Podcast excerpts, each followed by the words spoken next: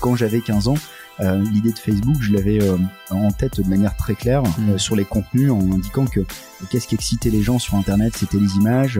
Euh, tiens, euh, toi quand tu veux partager une image, tu fais comment, etc. Bah tiens, il faudrait qu'on crée ce réseau. Euh, et ça a été euh, regretté pendant pendant quelques quelques mois, puisqu'après on passe tout de suite à autre chose. Et je me suis dit plus jamais euh, je laisserai passer une idée. Et aujourd'hui, si on fait le, le transfert de ce qu'on de ce que je, je raconte là, c'est un peu cette histoire avec WinCity et euh, Mhm. les NFT. Euh, Il y a des tournants à prendre, des, euh, des moments de euh, Des de- momentum, quoi. Il faut pas les louper, ouais. Mm. voilà. Mm. Et euh, ça, c'est ma spécialité. Bienvenue dans votre Learning Expedition, le podcast qui accélère vos transformations. Tel un voyage apprenant, nous allons découvrir ensemble des histoires d'entreprise, des leaders inspirants, des hommes et des femmes précurseurs ou tout simplement passionnés dans leur domaine. S'inspirer des meilleures pratiques va assurément accélérer vos transformations, et comme il n'est pas toujours nécessaire d'aller bien loin pour trouver des pépites, les Hauts-de-France sont mon terrain de jeu. Je m'appelle Laurent Stock et je vous souhaite la bienvenue dans votre Learning Expedition un peu spéciale, je vous l'accorde. Bonjour tout le monde, j'espère que, vous allez bien. Alors en tout cas, moi je suis très heureux de vous retrouver après quelques semaines d'absence. Fin d'année ultra tendue, cas contact, Covid, bref, autant d'excuses qui m'ont empêché de, tenir le rythme. Il paraît que les études c'est fait pour, enfin les excuses plutôt c'est fait, c'est fait pour s'en servir. Donc euh, je suis très heureux, vraiment, euh, très content de vous retrouver pour ce 108e épisode avec Richard Winkles. C'est ça Richard? Salut. Oui. Salut Richard. Euh, alors sur la bio de ton, ton LinkedIn, tu indiques que ton école c'est l'instinct et l'ambition. Euh, on se connaît pas encore, mais je dois dire que commencer une bio de la sorte, ça me parle, ça me plaît, et ça nous fait un premier point commun. Euh, c'est vraiment euh, ça qui, qui anime en tout cas ta, ta carrière? Ouais, c'est la, base de mes mes décisions et peut-être aussi et même souvent le les succès euh, quand ils quand ils arrivent et quand euh, il y a des échecs souvent je dis j'avais quelque chose que j'avais euh, j'avais en moi mais que j'ai pas su euh, traduire et euh, au plus j'avance au plus c'est euh, sur ces euh, euh, sur ces valeurs là ces sentiments là que j'arrive à me décider très rapidement pour euh, euh, pour arriver euh, au succès oui. Bon, c'est cool. Alors, euh, dans cet épisode, on va, on va aborder ton parcours, euh, ton ambition et puis le, le web 3.0. Je sais pas si c'est un gros mot, non pas vraiment, mais en tout cas, je pense que euh, il y a encore du chemin à faire pour qu'on comprenne ce qu'est-ce que le, le web 3.0 parce que Ouais. des fois le web 2.0 certaines comprennent pas la, la métaverse euh, le, le- c'est NFT euh, parce que toi tu as inventé un modèle euh, qui s'appelle qu'on pourrait appeler le, le NFT euh, immobilier qui entre nous est un, un vrai mystère également je pense que même avant de rentrer peut-être euh, euh, dans, dans le NFT comme si tout le monde comprenait ce que c'est. Tu vas nous expliquer euh, qu'est-ce que les NFT mais avant ce que je te propose comme euh, dans, dans ce dans ce podcast j'ai perdu un peu mes mes repères parce qu'avant c'était un épisode par semaine. Et là j'ai deux mois et demi euh, derrière moi c'est l'enfer. Mais je promets de, de tenir un rythme tenable donc à peu près tous tous les 15 jours. Ce que je te propose avant de démarrer dans, dans le de rentrer dans le vif sujet c'est que tu te présentes à nous Richard. Oui, bien sûr. On- On aboutira euh, au NFT qui a euh, six mois dans ma vie, mais avant ça, effectivement, euh, j'ai commencé en fait euh, il y, a, il y a 18 ans. Euh, j'ai 35 ans, j'ai trois enfants. En- J'ai toujours aimé le- l'entrepreneuriat. On m'avait jamais expliqué euh, que c'était un métier euh, quand j'avais euh, quand j'avais 15 ans et qu'il a fallu choisir euh, dans quelle voie euh, euh, aller. J'ai euh, été gentiment voir la conseillère d'orientation qui m'avait dit bah, qu'est-ce que tu veux faire? Mais bah, je veux créer.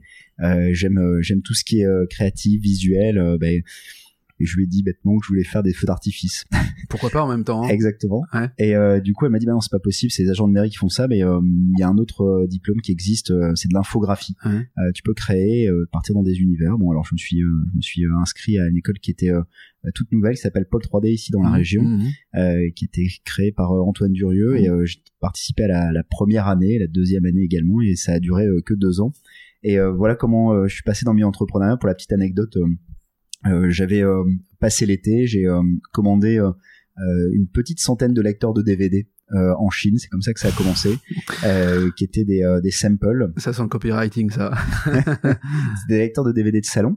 Et euh, c'était dans les dans les années 2003, 2004, et hum, je les avais vendus sur sur eBay. Ça s'était euh, très bien passé, et euh, j'ai commencé à, à contacter quelques fournisseurs. Mhm.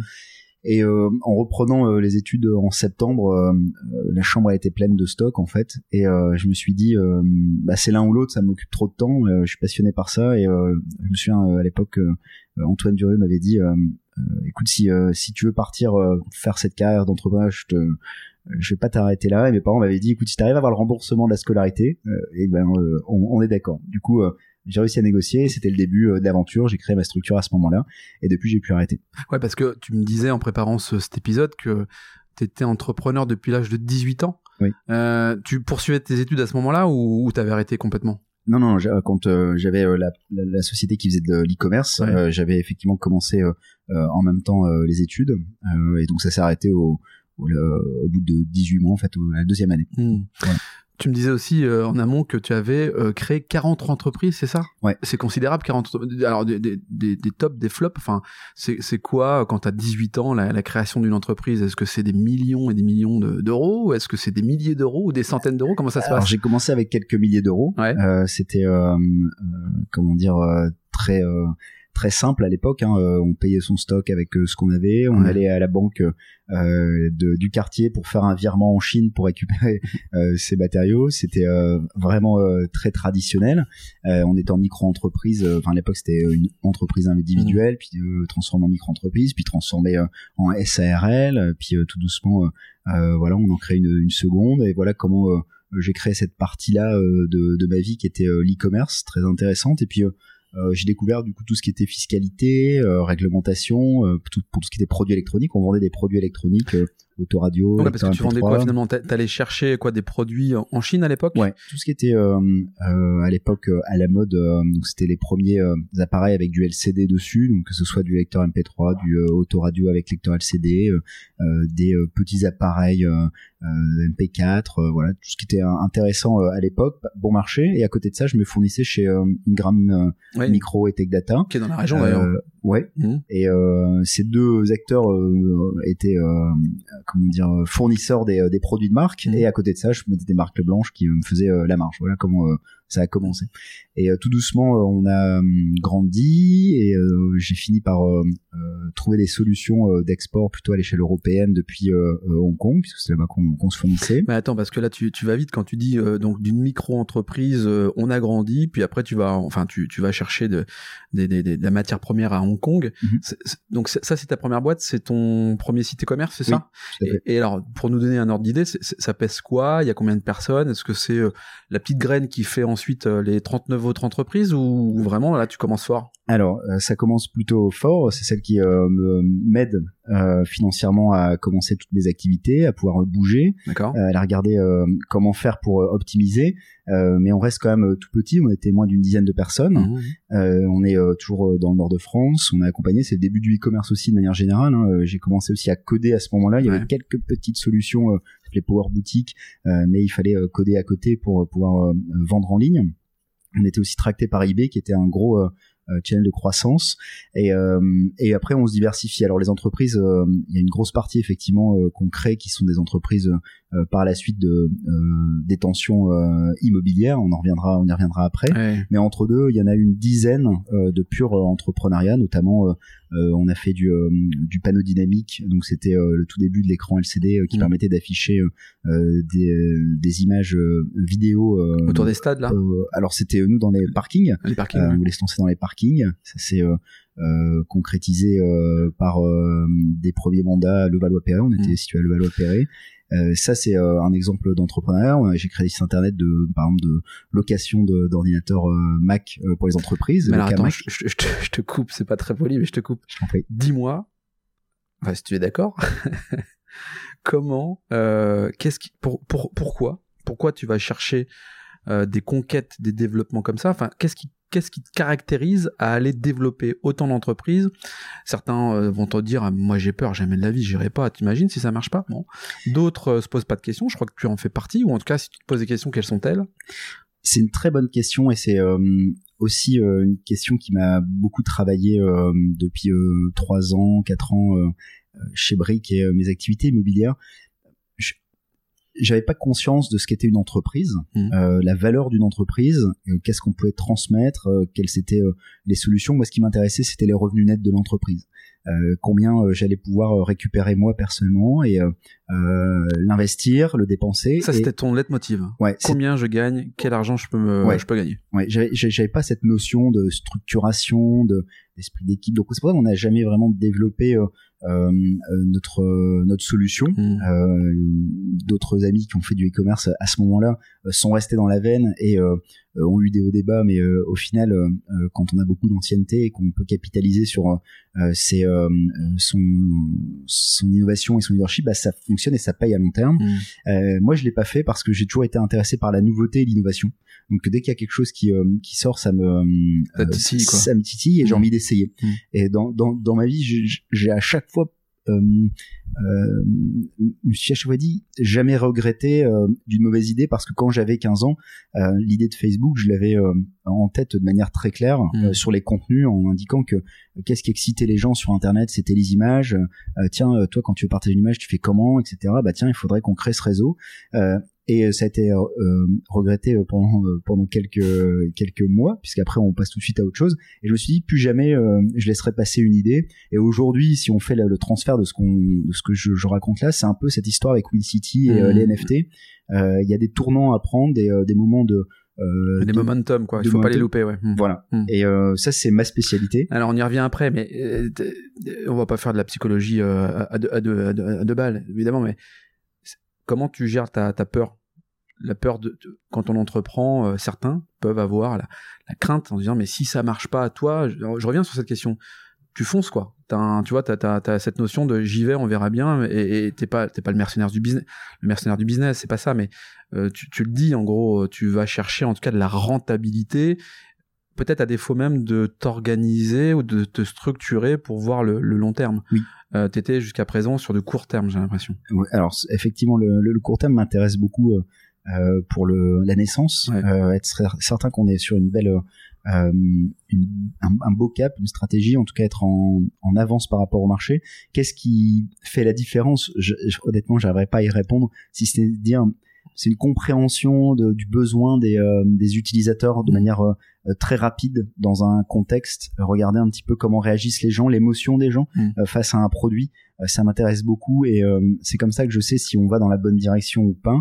Et, et aussi de plus en plus qui compose l'équipe qui construit. Ouais. Euh, c'est euh, dans l'instinct, j'aime bien aussi un instinct avec euh, les autres personnes qui m'accompagnent, être vraiment en, en co-construction euh, et sentir qu'il y a la même ambition. Ouais, que c'est aligné quoi. Voilà. Mmh. Donc c'est à la fois voilà contextuellement vérifier que les paramètres sont euh, tous ok euh, le, le, sentir sentir que c'est mmh. c'est c'est le truc qui va faire la différence et d'un autre côté être sûr qu'on ait toutes les personnes qui soient euh, en capacité de, de l'accompagner. Ok, donc euh, je t'ai coupé au moment où tu parlais de, de, de tes créations d'entreprise, tu m'évoquais quelque chose autour du Mac, enfin de Macintosh j'imagine, donc c'est ça, et puis donc tu as, continué, euh, t'es monté en puissance pour arriver où tu en es aujourd'hui chez, Plus chez ou moins avec succès, euh, c'était euh, évidemment des, toutes des expériences intéressantes, je me suis lancé aussi dans le second main, à l'époque peut-être trop tôt, euh, certainement ouais.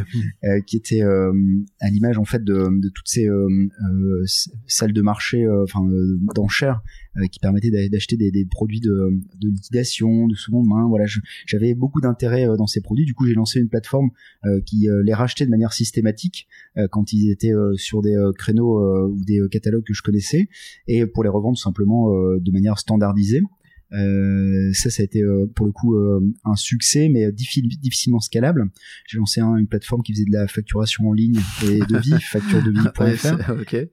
on a fait euh, facturedevie.fr ouais c'est toujours en ligne c'est c'est un truc qui aujourd'hui génère du bah, du, du contenu et publicité puisque je le gère plus donc c'est c'est toujours intéressant toujours très bien référencé j'aime solutionner les problèmes par la tech ça c'est vraiment quelque chose qui qui me plaît solutionner du euh, euh, solutionner en fait des, des problématiques euh, courantes et qui soient surtout scalables. Ouais. Et il y a donc maintenant dix ans, j'ai investi mes premiers euros dans sur le marché des actions. Ça a commencé comme ça parce que euh, c'était, ça avait l'air intéressant. Le marché, c'était plutôt plutôt haussier. J'avais un bon conseiller et puis Toujours avoir un bon conseiller près de soi. ouais, sauf que je dirais plutôt ah. déconseiller en fait, ah ouais, ah ouais, pour pouvoir partager l'information et se faire son propre avis. en l'occurrence, à l'époque, j'avais un seul conseiller et j'avais perdu presque 30% de mon portefeuille ah en action. C'était en juillet 2012. J'avais investi sur des actions traditionnelles et le marché américain, alors c'était des, des fonds d'investissement euh, européen, mais le marché américain avait décidé d'arrêter l'impression des billets. C'était à l'époque de, euh, du money tapering de la Fed et euh, ça avait perdu plus de 30% en deux semaines, trois semaines, et euh, c'était avant mes vacances, et j'ai dit voilà, euh, moi je prends assez de risques dans mon, assez de risques dans ma partie euh, entrepreneuriale, mmh. et j'ai pas envie que les, les assets, les actifs que j'ai accumulés puissent être sujets à un risque supplémentaire. Donc je me suis retourné vers l'immobilier, mmh. j'y connaissais rien du tout, et je me suis dit tant qu'à faire, plutôt qu'à investir euh, du Autant investir dans la pierre, quoi. Ouais, un choix euh, assez classique en France finalement. Euh, c'était il y a dix ans. J'achète ça euh, pour la faire très courte et vous montrer un petit peu le parcours, mais j'achète ça il y a, il y a 10 ans avec un, un, marchand de biens qui est situé à Lille.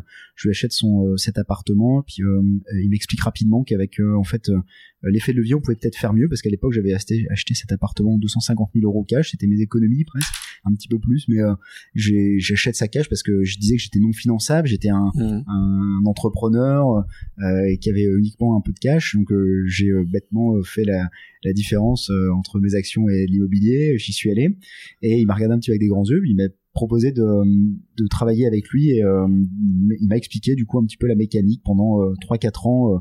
Euh, sur la sélection et ensuite on a continué à développer une foncière euh, et une société de marchand de biens tous les deux qu'on a fait grandir, euh, qu'on a créé plusieurs structures uniquement sur l'île. on est passé, voilà, on avait à peu près un turnover d'une de 10 millions d'euros euh, ah avec quand même, 4-5 euh, grosses opérations sur l'île. D'une histoire de 250 000 euros pour acheter un bien, c'est la beauté de l'immobilier, euh, l'effet levier. C'est la beauté de la, rencontre aussi ou pas? Parce que globalement, tu étais, enfin, étais destiné à rencontrer cette personne-là? Euh, alors j'aurais trouvé tous les moyens peut-être pour rentrer sur le marché de l'immobilier parce que j'avais rapidement compris euh, qu'il y avait effectivement une poche de valeur euh, euh, qui existe, qui est partagée entre professionnels. Mm. Et c'est de là d'ailleurs qu'est née l'idée de Brick. J'ai réussi du coup à grandir, partage de compétences avec cette personne. C'était très intéressant. J'ai percé le marché grâce à lui aussi. Et rencontrer un réseau de professionnels quand on a une trentaine d'années, euh, c'est euh, c'est bah, du pain béni et quand on le propose à, à moi, euh, et eh ben je fais en sorte pour trouver euh, tout ce qui peut tout ce qui peut être disrupté. Donc on a, donc je me suis dit tiens j'ai un petit peu d'avance. Quelle année ça? On est on est quand là? Bah là c'est 2017 2018. ouais, Il y a 5 ans, 5 6 ans, j'avais 30 ans.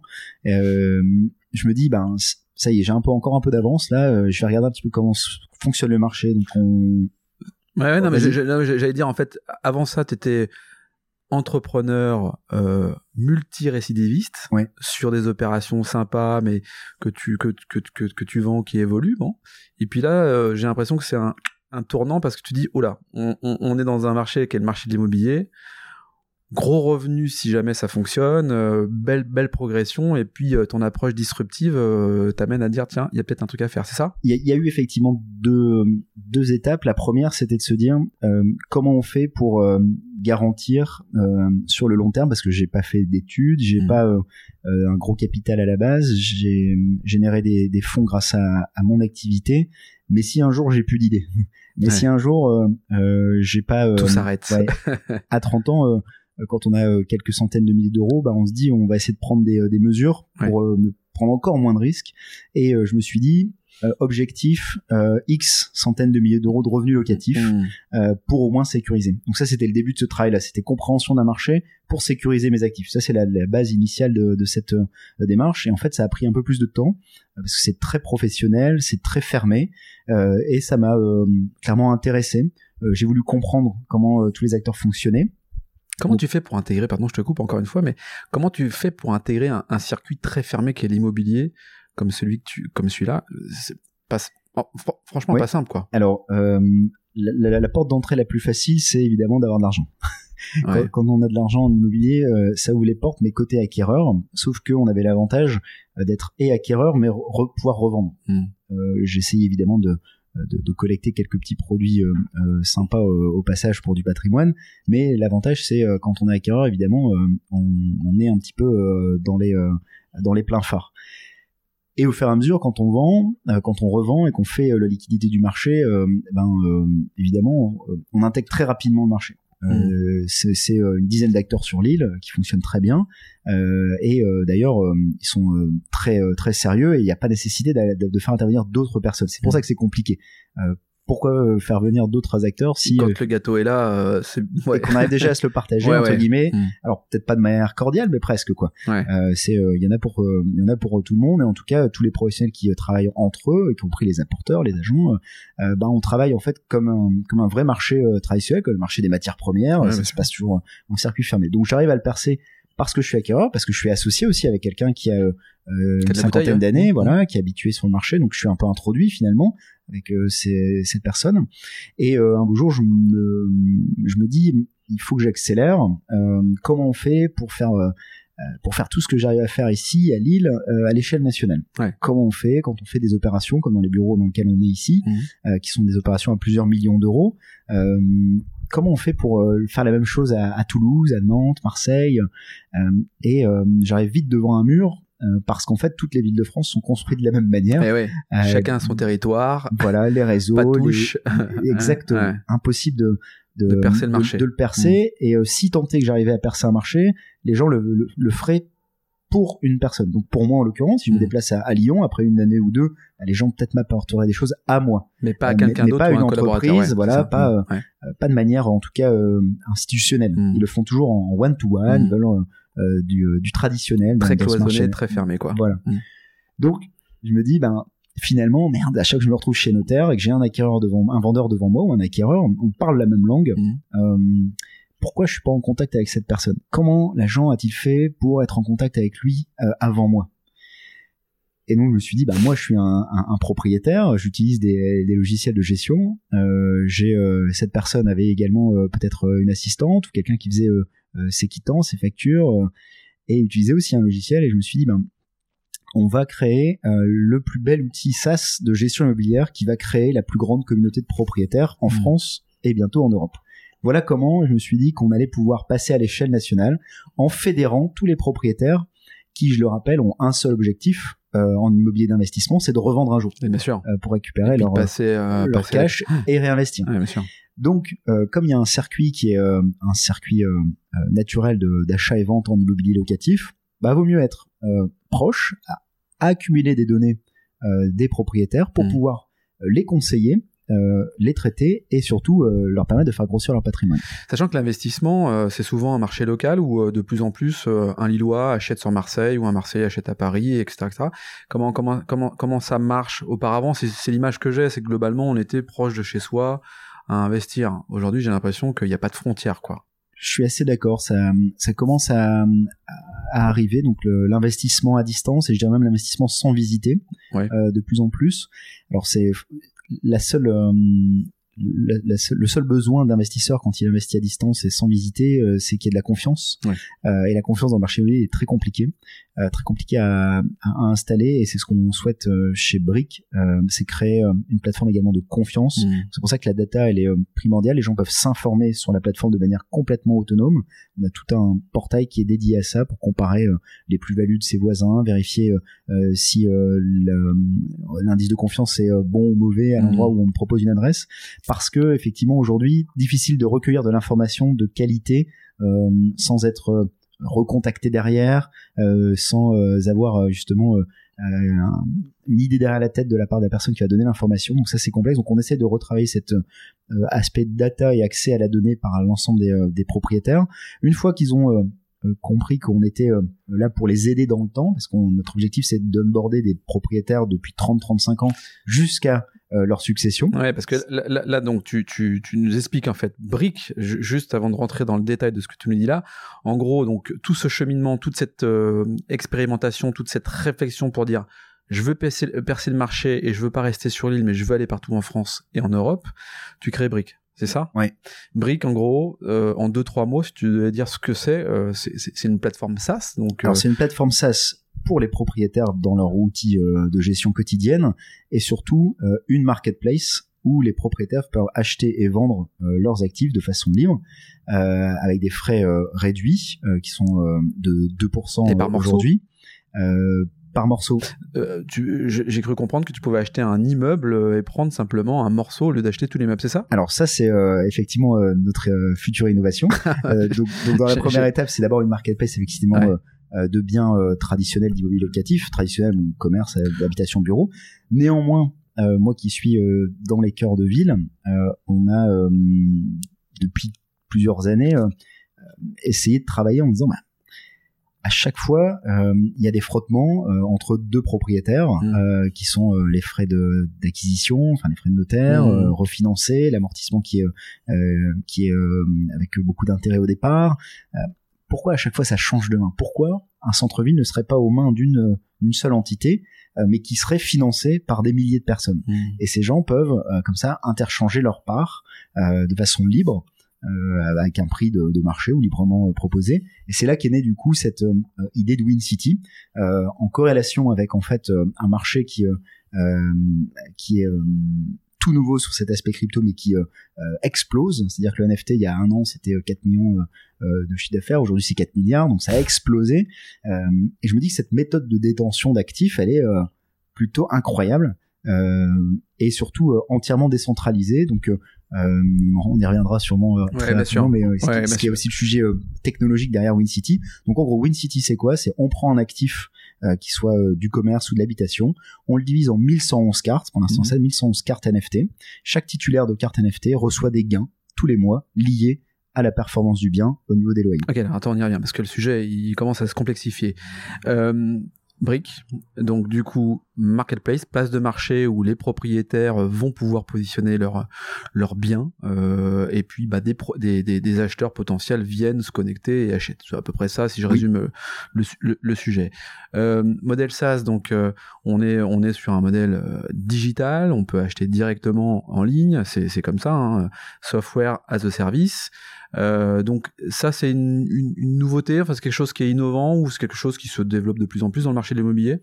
La PropTech, la PropTech effectivement euh, euh, est en constante innovation sur ces sujets-là. Mmh. Il n'y a pas de plateforme de bout en bout euh, sur tous les, euh, les, les, les, types d'actifs. Aujourd'hui, nous, on veut être une plateforme qui digitalise l'intégralité du process, l'intégralité du cycle de vie, qui sont l'information, la gestion et ensuite la transaction pour recommencer. Ça, c'est le cycle, mmh. euh, le cycle complet, et ça, on le fait sur toutes les typologies d'actifs. Euh, à ce niveau-là, effectivement, on est euh, pour l'instant les premiers en France. Ok. BRIC, ça veut dire quoi? B-R-I-K, c'est ça? Ouais. BRIK. BRIK, c'est euh, euh, en fait cette solution qui intègre tous les services mmh. de l'immobilier euh, nécessaires pour euh, ce cycle de vie euh, d'un propriétaire. Donc les briques, quoi. Voilà. Les briques qui va être qui, qui, construisent, puis construire son patrimoine aussi brique par brique. Ouais, ok.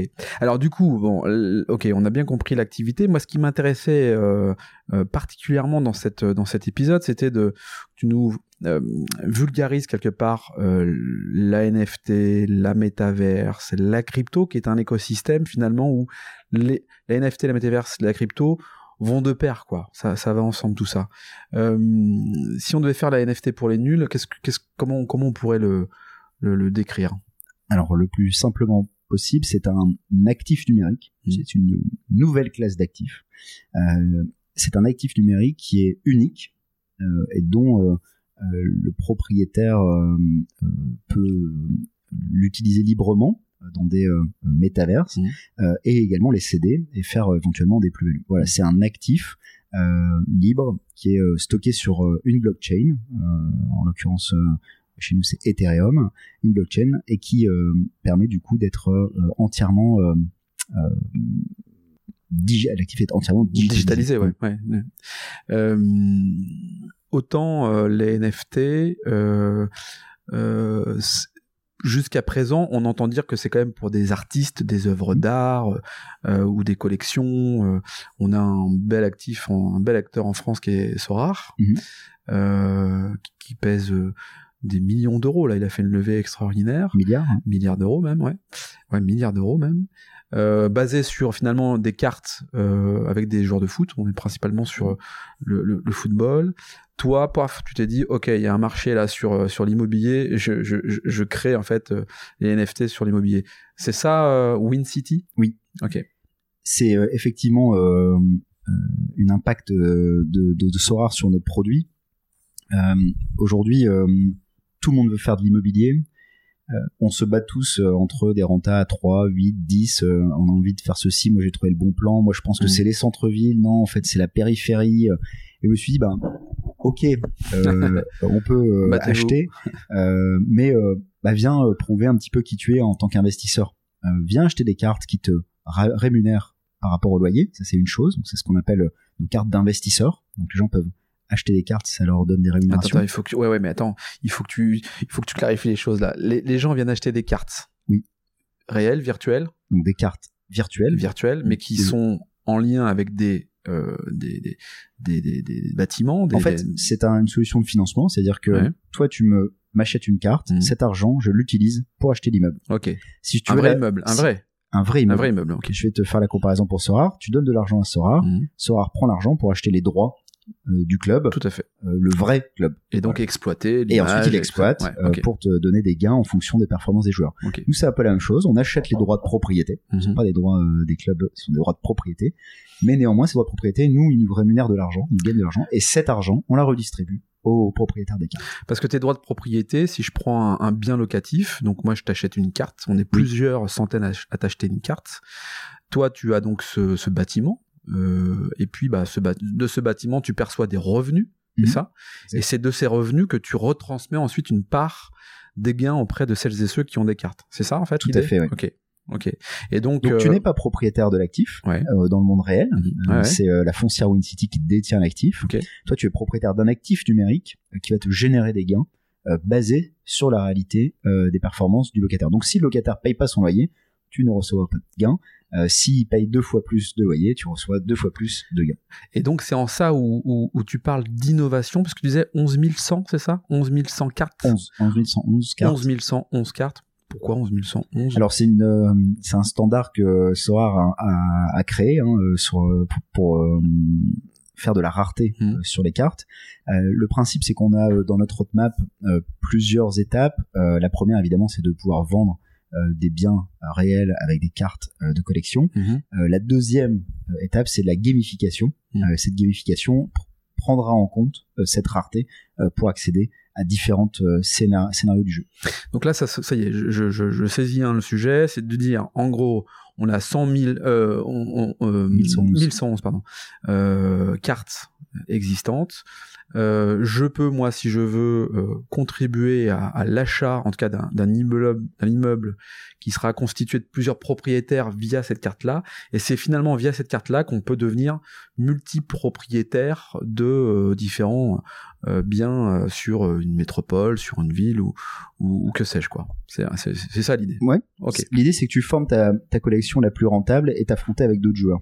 Donc une collection la plus rentable, bah voilà, si tu penses que c'est pareil euh, qui sera euh, pour toi la, la solution euh, idéale pour avoir les meilleurs scores. tu prendras des cartes sur Paris, ensuite tu mmh. partageras ça au travers donc un jeu qui aura un impact avec évidemment des, des, des choses qui ne sont pas forcément maîtrisables, euh, qui viendront changer les, comment dire, les distributions des gains mmh. et qu'on est en train de créer aujourd'hui. Et alors, les, les, premiers retours, parce que là tu as lancé ça quand? Alors le site internet a été euh, créé pour te dire le nom de domaine, on l'a réservé euh, le 5 janvier. Euh, on a lancé ça du coup dans la foulée avec une première vente à Paris qui a eu lieu le 31 janvier. Mmh. On a eu à peu près 360 propriétaires qui ont acheté donc une carte NFT mmh. pour un montant total de 1 80 000 euros. Okay. Ça, c'est notre premier euh, actif à Paris. On a euh, un peu plus de 5000 utilisateurs aujourd'hui euh, inscrits et on lance notre prochain bien sur l'île, parce que l'idée, elle est de faire uniquement les grandes capitales de France pour l'instant. Enfin, les grandes capitales, et, en tout cas les capitales les grandes villes, les grandes, villes, de France, ouais. des départements. Mmh. donc la prochaine, c'est Lille, puisqu'on est ici à Lille, et évidemment, mmh. il me devait de proposer un actif ici et d'aller ensuite sur Lyon, Bordeaux, Marseille et proposer du coup des actifs investors. Donc clairement là l'objectif c'est payer d'un actif, enfin payer un actif numérique en échange de rémunération basé sur un actif qui, qui nous plaît en fait. L'idée est de mettre un petit peu aussi euh, de nouveau ce choix des actifs, ce choix des biens euh, euh, au centre des, euh, des, euh, des choix et non pas euh, se dire bah j'achète un produit financier à 2%, à 3%, à 4%, mais bien d'avoir euh, un choix euh, précis sur un lieu euh, avec euh, ces, ces, euh, ces cartes. Il devient quoi le notaire dans l'histoire là? Là, t'es en train de, enfin, tu... non, pas, tu... alors tu excuse-moi, mais t'es en train de, de passer outre euh, l'acte notarial finalement parce que la, la carte fait foi de propriété, c'est ça? Non. Alors, euh, on reste sur la mécanique traditionnelle de Ouais. détention. Donc, D'accord. euh, la foncière Win City passe euh, chez notaire de manière traditionnelle. Ouais, ok. Euh, néanmoins, euh, effectivement, les propriétaires de cartes peuvent s'échanger Ouais. euh, sur n'importe quelle plateforme, puisqu'on est sous Web 3, donc il n'y a pas de détention. C'est pas moi qui euh, euh, dis bah toi tu peux vendre ta carte à un tel. Euh, le journal des propriétaires, fais ce que elle, tu est, veux, elle est ouais. sur euh, la blockchain. Ouais, tu fais ce que tu veux avec ta carte. Euh, nous, ce qui nous intéresse, c'est euh, à, à l'instant on distribue les gains, on les distribue à celui qui est porteur euh, de la carte. Donc Bien on sûr. sait qui est euh, le porteur de la carte. Donc il n'y a pas de euh, comment dire de solution euh, miracle pour la partie euh, Mm. notariale. Euh, néanmoins, euh, tu peux investir du coup euh, quelques centaines d'euros sans avoir cette fiscalité immobilière Mm. effectivement. Qu'est-ce qu'ils disent les acteurs de l'immobilier qui doivent te regarder avec des grands yeux peut-être en disant mais qu'est-ce qu'il nous fait quoi? Qu'est-ce que c'est que ce modèle? Enfin, euh, est-ce qu'il y en a qui ont véritablement une crainte par rapport à ce, ce modèle économique qui évolue? Euh, Comment tu ressens les choses par rapport à ton environnement concurrentiel classique? C'est tout à fait, euh, ils sont très bienveillants. Ouais. Euh, Il n'y a pas de, en fait, on change pas les règles. Euh, ce qui interpelle, c'est plus effectivement le de pouvoir enfin aller chercher une audience de de- d'acquéreurs en fait, Mm. de gens qui sont prêts à payer, qui n'est pas du tout habituel. Quand on vend un commerce euh, centre-ville de Lille, euh, bah, on le vend à un des euh, 40 acteurs euh, investisseurs habituels. Mm. Quand euh, WinCity vendra euh, ce même actif, il s'adressera à euh, 1111 personnes en France euh, qui veulent euh, acheter euh, euh, ce produit-là, euh, cette rue, parce qu'il connaît Lille, parce qu'il connaît euh, l'enseigne. Euh, donc ce sera une toute nouvelle façon de vendre. Euh, néanmoins, il faudra continuer à sourcer, il faudra continuer à trouver des locataires, il faudra continuer à les gérer. Donc Eh ça, oui. c'est le marché normal. Bien sûr. Euh, donc il n'y a pas de compétition à ce niveau-là. Question bête, mais 1111 cartes, c'est 1111 cartes par bien ou euh, Par bien. ah par bien. Ok, ouais, donc c'est c'est ok, donc c'est un modèle infini. Chaque finalement. fois qu'on recrée un, T'as un immeuble, 1100 cartes. Et je peux fait. en acheter euh, 1100 si je veux? Oui. Ok. Je peux tout acheter, si tu comme veux. je peux en acheter une. Exactement. C'est ça? C'est pas mal comme, comme modèle. Comment, comment je fais? Je vais sur ton site internet, j'imagine. Enfin, les- je, me, je me laisse guider. Mais ça, Ouais, c'est très simple. wincity.com déjà. Ouais. Euh, Mm. nous- Demain, on a la chance d'a- d'avoir le, le wincity.com. Euh, on, on va sur notre site et puis euh, alors actuellement euh, on est sold sur euh, sur le bien à Paris, mais euh, quand on annoncera celui de Lille, tu viens le jour de la vente. Ça peut durer plusieurs plusieurs heures, hein, plusieurs même peut-être plusieurs jours. Et il suffit d'avoir du coup un wallet. Euh, qui est euh, sur la blockchain Ethereum, Mhm. c'est- le wallet euh, crypto pour pouvoir in- interagir avec la, la- notre smart contract et récupérer du coup un, euh, un NFT Je te raconte pas ce qui. Enfin, wallet, smart, smart, euh, smart contract. smart contract, NFT, crypto, celles et ceux qui nous écoutent et qui se disent mais waouh, c'est un, un, autre On y temps. viendra, euh, euh, comment dire, euh, tout le monde y viendra tout doucement. Faut Ouais. pas s'inquiéter. euh, en fait, les use cases, enfin le- les cas d'école, les cas Mhm. d'usage aujourd'hui sont quand même assez rares, très honnêtement. Euh, à part pour du jeu, tu vois, Sorar, c'est très très très particulier. Mais WinCity a la, a la vocation justement de d'essayer de mettre euh, du tangible Ouais. euh, dans cette technologie Mhm. qui aujourd'hui euh, peut perdre beaucoup de monde. Nous, on n'est pas sujet à la volatilité, par exemple. Donc les, les gens qui me disent, ben, Ouais, mais ça part sur la crypto, ben non. En fait, euh, quand tu achètes ta carte, moi, je la convertis en euros pour acheter l'immeuble. Donc en fait, on, stabilise. Il n'y a Mhm. pas de phénomène important euh, de volatilité. Parce que la crypto, ça fait, c'est, c'est, Ah oui. l'ascenseur émotionnel, quoi. c'est euh, c'est c'est très volatile et l'idée c'est que justement euh, l'investissement réalisé euh, par un euh, par un utilisateur euh, ne soit pas sujet à ça. Ouais, donc sois rassurant parce que ce qui, ce qui me venait à l'esprit, c'était de me dire bon, euh, je pense peut-être pas me tromper, tu vas me dire, mais celles et ceux qui achètent euh, tes cartes, à mon avis, c'est quand même des gens qui, qui, qui prennent des risques. C'est pas euh, le bon père de famille qui va gérer son, son, son truc, quoi. C'est Il y a plusieurs profils. Il y a le, la personne qui veut tester euh, Mm. sur de, de tout nouveaux produits. il y a évidemment les crypto addicts, hein, ceux qui ont l'habitude d'acheter toutes sortes de produits et qui se sont dit bah ça y est, je peux faire aussi peut-être un petit peu d'immobilier. mais c'est vrai que le bon père de famille aujourd'hui n'est pas onboardé facilement sur une plateforme comme comme WinCity, mais c'est notre objectif de créer justement de la simplicité. On va intégrer le paiement par carte bancaire, par exemple, pour acheter une une carte euh, directement par carte bancaire. Euh, c'est des solutions, euh, évidemment, on, regarde un petit peu ce que Sora fait aussi, et tout ça va améliorer l'expérience utilisateur pour que mmh. justement ce soit un plaisir de pouvoir acheter une carte à quelques centaines d'euros d'un commerce près de chez soi ou dans une ville qu'on apprécie. Ouais. Tu les as contactés, tu es en contact avec eux ou pas du tout? Que je te les observe de loin? Ouais. Ouais, ok. Euh, c'est quoi ton ambition? Tu parlais d'ambition euh, européenne. Comment tu fais pour aller euh, connecter ton ta solution à, l'Europe? Laquelle? WinCity ou Brick? Bah, je sais pas, les deux peut-être? Alors les deux. En fait, Brick, c'est déjà 25 000 utilisateurs partout en France, ouais, dans toutes les villes de France. notre produit, il est, il est évidemment travailler pour partir à l'échelle européenne. Il y a des contraintes légales en immobilier, donc c'est ce qu'on va aller euh, euh, solutionner, challenger et euh, rapidement aller faire levier sur cette solution-là.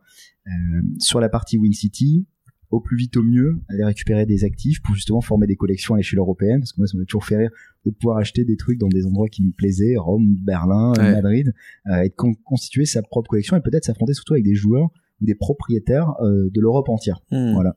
Et alors, c'est quoi ton principal frein finalement? C'est euh, le financement pour acheter ces, ces, ces bâtiments? C'est bien là? C'est ça ou il y a d'autres freins euh, qui seraient des, des, des freins d'ordre euh, légal dans, dans, en Italie, en Espagne, à Londres par exemple? Alors, sur les lancements internationaux, il faut d'abord être prêt. ici en France, 25 000 investisseurs, c'est bien, mais c'est pas suffisant. On a, on a d'autres choses encore à, à, à simplifier et à, et à valider. Donc euh, le frein, on va dire, il est plutôt produit. Euh, mmh. On va être prêt pour pas euh, rater notre arrivée premièrement et sur l'aspect les freins plutôt chez WinCity effectivement c'est tellement disruptif tellement innovant ouais. que on a vraiment des, des questions et des des problématiques juridiques à, à soulever et à solutionner mmh. donc on n'arrête pas l'innovation et donc on a des, des banques et des des, des avocats et même l'État qui qui regardent ça de près pour co-construire euh, tout récemment, Cédrico, euh, le, le, le, ministre de l'économie, a, a, précisé que euh, il fallait qu'on soutienne Ledger et, et Sorar parce que c'était des modèles d'innovation. Et donc c'est vraiment très plaisir en France aujourd'hui d'être accompagné et aussi un peu régulé parce qu'il existe une mmh. réglementation sur cette activité de d'actifs numériques. Et pour la pour encore une fois j'ai envie de dire la France a un peu d'avance sur cette partie-là et ça fait plaisir et c'est bien de pouvoir l'utiliser parce que je pense que c'est l'avenir de, de, de notre pays de pouvoir euh, être toujours les premiers en innovation et encore plus dans la mmh, tech. Mmh. Très bien. Euh, on arrive bientôt au terme de, de, ce podcast, Richard. J'ai mes traditionnelles questions que je retrouve là au bout de deux mois et demi, euh, qui, qui, sont euh, finalement, c'est quoi ton moteur, ta plus grande fierté euh, Qu'est-ce qu'est-ce qui t'anime tous les jours? Que des utilisateurs utilisent mes services. Ouais. Ça, ça me fait qu'ils soient qu'ils aient une économie de, de temps qui euh, ça les euh, ça leur fait plaisir qu'ils aient plaisir à utiliser euh, nos services Brick ou InCity c'est ce qui me m'excite le plus. Ah mais tu te lèves pas le matin en te disant ça si? Ah si. Ouais.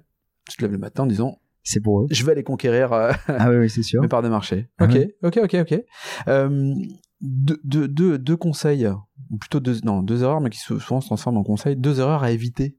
On a tous créé enfin fait des erreurs à éviter quand on est entrepreneur et souvent elles sont utiles quand même pour euh, pour se dire euh, ok celle-là si je pouvais l'éviter ça me rendrait service. Mmh, jamais s'arrêter tant qu'on a la fou d'entreprendre. Ouais.